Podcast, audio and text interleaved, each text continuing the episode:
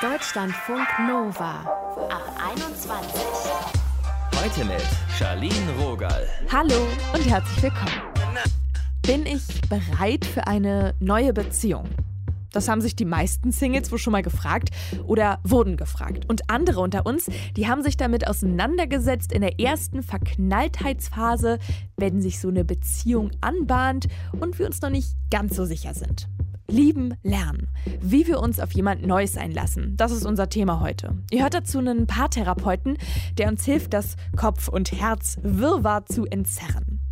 Jetzt direkt zu Lina Malon. Sie ist Autorin und hat in ihrem Buch Schnellliebig geschrieben, dass wir die Liebe riskieren sollten. Und dann ist es passiert. Sie hat sich verliebt. Hallo Lina. Hallo. Du warst ja acht Jahre lang Single. Wie standest du da zu einer Beziehung in der Zeit? Ich hasse ja dieses Wort Langzeitsingle. Also danke, dass du es nicht gesagt hast, weil das immer so ein bisschen impliziert. Also man ist Single und wenn es zu lange dauert, jemand Neues zu finden, dann ist man Langzeitsingle. Dann braucht man noch so ein extra Wort dazu, um zu beschreiben, dass es schon sehr lange offensichtlich nicht geklappt hat. Aber so habe ich das selbst überhaupt nicht wahrgenommen. Also ich glaube, in den ersten zwei, drei Jahren hatte ich überhaupt gar keine Beziehungsabsicht, sondern ich hatte wirklich die Absicht, ähm, herauszufinden, was ich eigentlich von der Liebe will, was ich vom Leben will dann habe ich mich gute zwei, drei Jahre verirrt und dann habe ich mich nochmal auf den Weg gemacht. Aber so diese Absicht, der nächste, das muss jetzt meine nächste Beziehung sein, die gab es ehrlich gesagt nie. Ich habe immer gesagt, klar, ich bin jetzt offen für eine Beziehung, aber ich gehe auf jeden Fall nicht ins nächste Date und scanne dann denjenigen nach Potenzial ab. Du hast ja ähm, kurz vor den Corona-Einschränkungen, also Anfang letzten Jahres, in Südafrika jemanden kennengelernt. Genau. Eigentlich ist sogar heute äh, Jahrestag, aber, ähm, aber also nicht unser Jahrestag, sondern wirklich von einem, von einem Jahr ungefähr wusste ich dann einfach, okay, ich bleibe im südafrikanischen Lockdown. Aber ich habe ähm, meinen jetzigen Freund tatsächlich ganz klassisch über Tinder kennengelernt. Das war einfach am Anfang ein random Match, irgendwie so fast schon eine Karteileiche, könnte man sagen. Irgendjemanden, den du dann am Donnerstagabend schreibst, hey, wie geht's, was machst du am Wochenende? Und daraus ist dann einfach so ein, ja, ein Date geworden am am Sonntagnachmittag.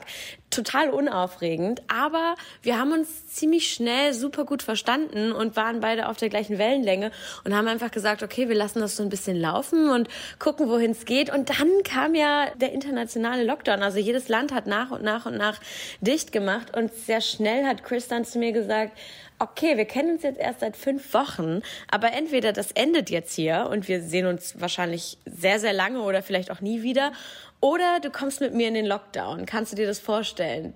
Drei Konsequenter waren, Typ. Ja, drei Wochen waren geplant. Es hätten Monate werden können. Nach drei Wochen bin ich ja dann nach Deutschland zurückgeflogen. Und ich habe damals gedacht, hey, selbst wenn es nicht klappt, wird es eine gute Story. Und wie ging das dann deinem, ich sag mal, Single-Ich am Anfang bei dem Gedanken, jetzt wieder dich doch auf eine feste Beziehung einzulassen? Gar nicht gut. also gar nicht gut. Ich arbeite mich im neuen Buch in Zweitner ja auch wirklich so komplett, könnte man sagen, durch. Ich merke halt einfach, ich muss mit meinem Single-Ich Schluss machen. Das ist nicht nur so ein Beziehungsstatus, das ist ein Teil von mir, ein Teil von meiner Persönlichkeit. Das war ja auch nie ein Beziehungsstatus, den ich irgendwie, ja, ganz schnell überbrücken oder loswerden wollte. Und ich habe fast ein Jahr gebraucht, würde ich sagen, um jetzt zu sagen, es fühlt sich richtig an und es fühlt sich gut an und ich habe keine Angst mehr. Es war auf jeden Fall eine Reise. Wenn ich mich jetzt in die andere Person hineinversetze, oha, also wie hat denn dein Freund darauf reagiert? Ich glaube, dem ging das ähnlich. Also er war in einer anderen Phase. Er war in der Phase, wo er wirklich noch dabei war, was zu verarbeiten und eigentlich überhaupt gar nicht nach einer neuen Beziehung gesucht hat und dann eben feststellen musste, okay, puh, bin ich überhaupt schon wieder bereit für was Neues? Kann ich mich darauf überhaupt schon wieder einlassen? Und Bin ich kam, auf Tinder, aber exakt. und ich kam eben von der komplett anderen Seite und habe gesagt, weißt du, ich bin eigentlich sehr, sehr glücklich mit meinem Leben und ich muss jetzt überhaupt mal herausfinden, ob sich das lohnt. Also ob sich das Risiko Risiko lohnt, ob das, was ich aus der Beziehung zwischen uns beiden bekomme, wirklich gut genug ist, um aufzugeben, was sich schon großartig anfühlt. Das war wirklich eine Herausforderung für mich und eine Entscheidung. Also für eine Liebe und für eine Beziehung, sich zu entscheiden, das war neu für mich. Das hatte ich ja sehr lange nicht gemacht. Wann war das denn für dich klar? Dieses, okay, ich will das, ich kann das, ich bin bereit, neue feste Beziehung. Es hat ewig gedauert. Es war auf jeden Fall ein Prozess. Ich glaube, der Moment, an dem ich gemerkt habe, okay, ich bin bereit dafür, das war gar nicht so ein Klickmoment, sondern das war schleichend. Ich habe immer gesagt, okay, es ist total unnatürlich zu sagen, wir hören zwar jeden Tag voneinander und wir mögen uns und ähm, wir suchen die Nähe zum anderen, auch wenn es bei uns ja über Monate nur digital war. Weil du denn nach Deutschland zurückgegangen bist, ne? Genau, ich bin ja nach Deutschland zurückgegangen und über, also ein halbes Jahr lang, ich glaube, es war ein bisschen mehr als sechs Monate, haben wir tatsächlich nur übers Telefon, über Skype, Zoom, was auch immer, miteinander Kontakt gehabt. Aber trotzdem täglich. Und dann wäre es einfach absurd gewesen zu sagen, nein, da ist nichts zwischen uns. Und gleichzeitig habe, habe ich aber immer gesagt, ich möchte jetzt nicht am Telefon sitzen und nach acht Jahren als Single sagen, ach, weißt du was, dann sind wir jetzt zusammen. Und dieses Herumzerren an diesem Label Beziehung, an diesem, ja, Etikett, das man ja manchmal dann so auch drauf pappt, das hat uns echt belastet. Gerade so in den ersten Monaten war das nicht einfach. Was hat denn dein Freundeskreis dann dazu gesagt, als ihr dann ein Paar wart? Oder deine Familie? Die waren komplett überfordert. Also meine Freundin, meine beste Freundin Magdalena, die sagt zum Beispiel immer noch, okay, das ist so komisch, dass du jetzt nicht mehr komplett selbstverständlich Freitag, Samstag, Sonntag, Montag, Dienstag, Mittwoch, Donnerstag und schon wieder Freitag mit uns abhängst, irgendwie mhm. immer dabei bist. Ich habe immer gesagt, okay, ich bin bei ihr und ihrem Verlobten wirklich so Third Wheeling for Life und wir haben das alle genossen. und die beiden sagen jetzt immer so, wir vermissen dich total. Und auch alle anderen Freunde haben immer gesagt, Lina mit einem Freund jetzt, voll komisch. Also ich glaube, für die war das genauso so eine Umstellung wie für mich. Weil, wie gesagt, Single zu sein, das war einfach ich. An welchem Punkt ist denn die Beziehung jetzt? Kannst du das beschreiben? Ich glaube, sie ist jetzt an einem Punkt, an dem ich sage, ich möchte gar nicht wissen, was kommt, weil das, was jetzt ist, so unendlich schön ist. Das ist das erste Mal für mich auch, dass ich in einer Beziehung nicht in einem aber wenn lebe, nicht in so einem Konjunktiv. Mhm. Es muss nicht erst irgendwas überwunden oder verarbeitet oder gelöst werden oder irgendjemand muss sich trennen oder irgendjemand muss sich ändern oder über jemanden hinweg. Es ist einfach mal einfach, wow.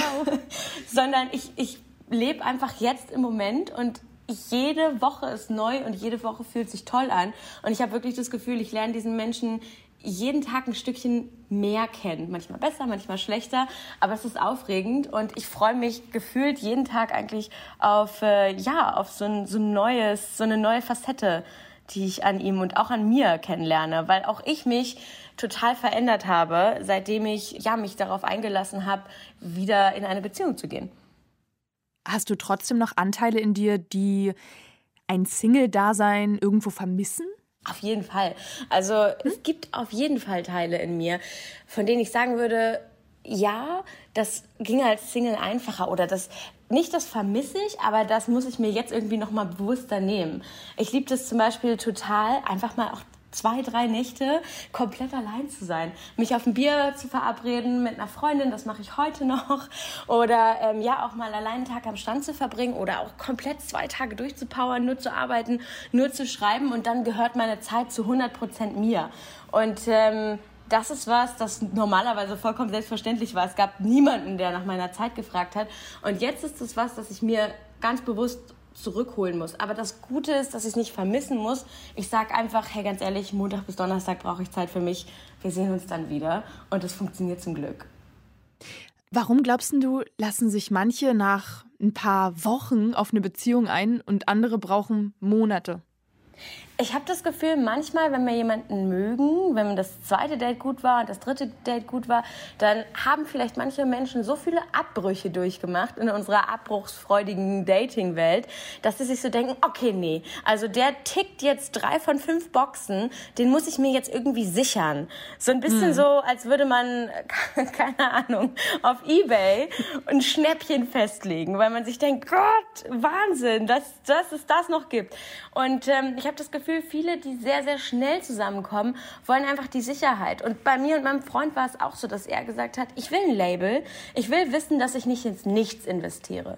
Und ich habe gesagt, hör mal, ich papp doch jetzt kein Label auf uns drauf und entscheide mich für sowas Großes wie eine Beziehung, ohne zu wissen, wer du wirklich bist. Also ich glaube, manchmal kommen Menschen einfach aus zwei völlig unterschiedlichen Richtungen. Wir wollten beide das Gleiche. Wir wollten eigentlich langsam in die Beziehung finden, aber Chris wollte das mit der Sicherheit, dass er hier nicht ins Nichts sich öffnet und äh, investiert und Vertrauen irgendwie zulässt. Und ich wollte gar kein Label haben und sagen, also erstmal will ich dich kennenlernen und dann entscheide ich mich. Mega mutig und auch voll schön, dass ihr das so zusammen äh, gerockt habt jetzt. ja, es war nicht immer leicht. Es war schon, es war schon rocky auf jeden Fall. Lina Malon war das für euch. Wie es für sie war, sich so richtig auf eine neue Liebe einzulassen, das erzählt sie in ihrem Buch Zweitnah. Danke, Lina, für das schöne Gespräch. Ich danke dir. Ciao. Ciao. Deutschlandfunk Nova. Was passiert da eigentlich in uns, wenn das Herz sagt, ja, das könnte gehen. Und der Kopf aber so, nee, bloß weg, lass das, das wird zu ernst. Warum fällt es uns so schwer? Uns wirklich auf eine Beziehung einzulassen oder der Sache einen Namen zu geben. Beziehungsstatus zusammen. Darüber haben wir gesprochen mit Umut Özdemir. Er ist Diplompsychologe, Paar- und Sexualtherapeut und er gibt auch noch Tipps auf Insta und TikTok. Hallo. Hallo, schön, dass ich da sein darf. Nach fünf Dates direkt zusammen oder ein Jahr kennenlernen hin und her oder noch länger, welcher Beziehungstyp begegnet dir denn häufiger? Ganz häufig begegnen mir Menschen, die sich kennenlernen, die sind nicht nach dem allerersten Mal sehen direkt unsterblich verliebt und sagen, yo, wir heiraten. Aber es sind auch nicht oft Menschen, die ein Jahr oder länger brauchen, bis sie sich auf jemanden einlassen können, sondern es ist eher ein, wir lernen uns über ein paar Wochen, vielleicht sogar ein paar Monate kennen und auch mögen und dann sind wir in einer Partnerschaft und dann sehe ich die aber meistens ja leider erst zu einem Zeitpunkt, wo es in einer fortgeschrittenen Partnerschaft Probleme gibt. Wenn ein Teil irgendwie länger braucht, also sich auf die Beziehung einzulassen, woran kann es dann liegen? Das kann verschiedene Gründe sein. Das ist ja immer sehr individuell. Ganz oft kann das sein, entweder weil ich in der Vergangenheit schlechte Erfahrungen gemacht habe, sprich mein Herz wurde gebrochen und ich bin jetzt einfach misstrauisch, ob die neue Person nicht auch mein Herz brechen will. Hm. Oder aber, wenn man aus einem nicht ganz so liebevollen Elternhaus zum Beispiel kommt oder einfach ein schwieriges Umfeld und da quasi als so Lebensthema mitgenommen hat, sei vorsichtig, sei misstrauisch, alle Menschen wollen dir nur Böses. Dann kann man Liebe nicht so annehmen quasi. Genau, ich wollte gerade sagen, dann finde ich es quasi sehr nachvollziehbar, wenn man diese Message mitgenommen hat aus seiner Biografie, dass man dann auch eher misstrauisch ist, wenn da jemand einem gegenüber sitzt und sagt, ey, ich will eigentlich nur Zeit mit dir verbringen. Und wenn das Herz jetzt trotzdem sagt, ich will mit dem Menschen zusammen sein und der Kopf sagt, Achtung, Achtung, nimm die Beine in die Hand, lauf, wie gehe ich dann damit um und wie schaffe ich es dann trotzdem, mich auch darauf einzulassen? In so einer Situation haben wir natürlich dann direkt erstmal ein Problem. Mein Kopf sagt was anderes als mein Herz und ich als Mensch weiß dann überhaupt gar nicht, wie soll ich mich eigentlich verhalten. Mhm. Das Erste ist, so banal das klingt, sich das einzugestehen. Kopf und Herz müssen nicht immer übereinstimmen oder einer Meinung sein, sondern sich selbst einzugestehen und zu sagen, hey, hier ist gerade eine Schieflage irgendwie. Und dann kann man schauen, wie sehr ist diese Schieflage da. Sprich, komme ich da vielleicht alleine oder mit Hilfe von Freundinnen und Freunden raus, wenn ich mit denen darüber rede?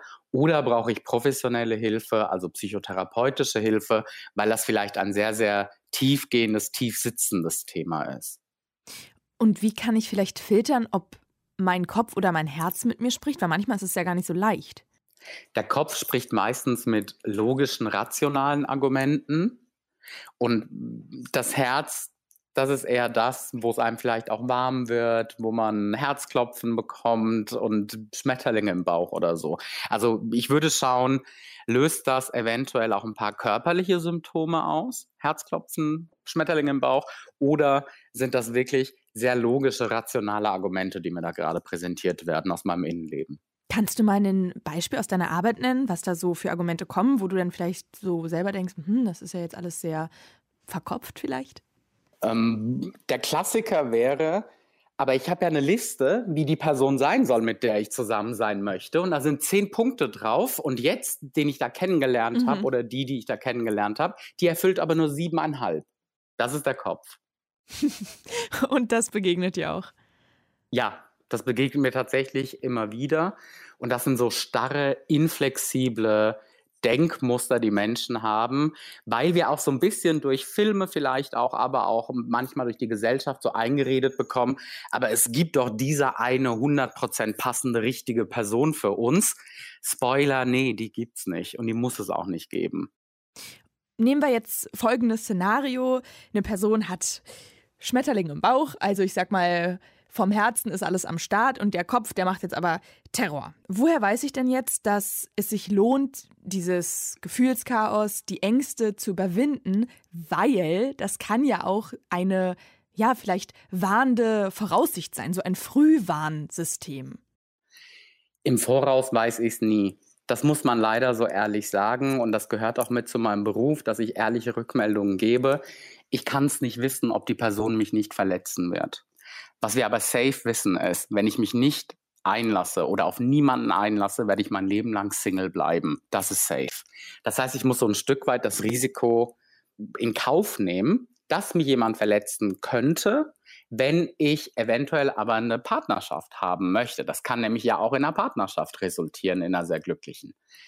Die Sache ist aber, wenn es von Anfang an Argumente gibt oder eventuell auch mir eine sehr, sehr nahestehende Person, der ich wirklich sehr vertraue, mir sagt, ey, da sind so Red Flags, da sind so mhm. Dinge, die gehen gar nicht dann würde ich mich hinsetzen und auch mich selber fragen, puh, ich habe vielleicht Schmetterlinge im Bauch, aber wenn jetzt schon Red Flags kommen, wie wird das dann eigentlich in sechs Monaten sein? Ich würde das jetzt mal so als die Kennenlernphase bezeichnen, wenn man noch dieses Hin und Her hat und vielleicht ja auch das fühlt sich gut an, beim nächsten Date, oh Gott, nein, ich will abhauen. Also wenn es dieses Hin und Her gibt, wie lange Zeit sollten wir uns denn dafür nehmen? diese Testphase zu durchlaufen? Gibt es einen Punkt, wo du sagst, ich glaube, jetzt hat man äh, genug probiert, sich darauf einzulassen? Nee, also so spontan so eine Faustregel kann ich da nicht nennen, weil wir Menschen einfach unterschiedlich sind. Es gibt diejenigen, die nach einem Monat quasi Kennenlernphase schon sagen würden, okay, wir ziehen zusammen. Hm. Ich persönlich wäre jetzt jemand, der könnte nicht nach einem Monat mit jemandem zusammenziehen. Und es gibt andere, die brauchen aber vielleicht drei Jahre Kennenlernphase, weil die sehr autonom und freiheitsliebend sind und eine Partnerschaft vielleicht sogar im schlimmsten Falle wahrnehmen als, ich werde da eingeengt. Und da wir alle unterschiedlich sind, würde ich sagen, steht uns allen auch ein unterschiedlicher Zeitraum durchaus zur Verfügung. Wichtig ist nur, dass man das mit der anderen oder den anderen Personen offen kommuniziert und sagt, hey, ich ticke so und so und ich brauche da vielleicht einfach ein bisschen mehr Zeit als andere. Ich bitte um dein Verständnis. Und was würdest du dann der anderen Seite raten? ich finde, man braucht ja irgendwie schon so ein gefestigtes Selbst, um damit umzugehen, dass die andere Person sagt, ah, ich bin mir noch nicht so sicher. Der anderen Person würde ich da als erstes sagen, verstehen Sie, was Ihr Partner, Ihre Partnerin da sagen möchte. Weil manchmal verstehen wir Dinge einfach genau so, wie wir sie verstehen möchten oder wie wir, sie, wie wir dazu neigen, sie zu interpretieren.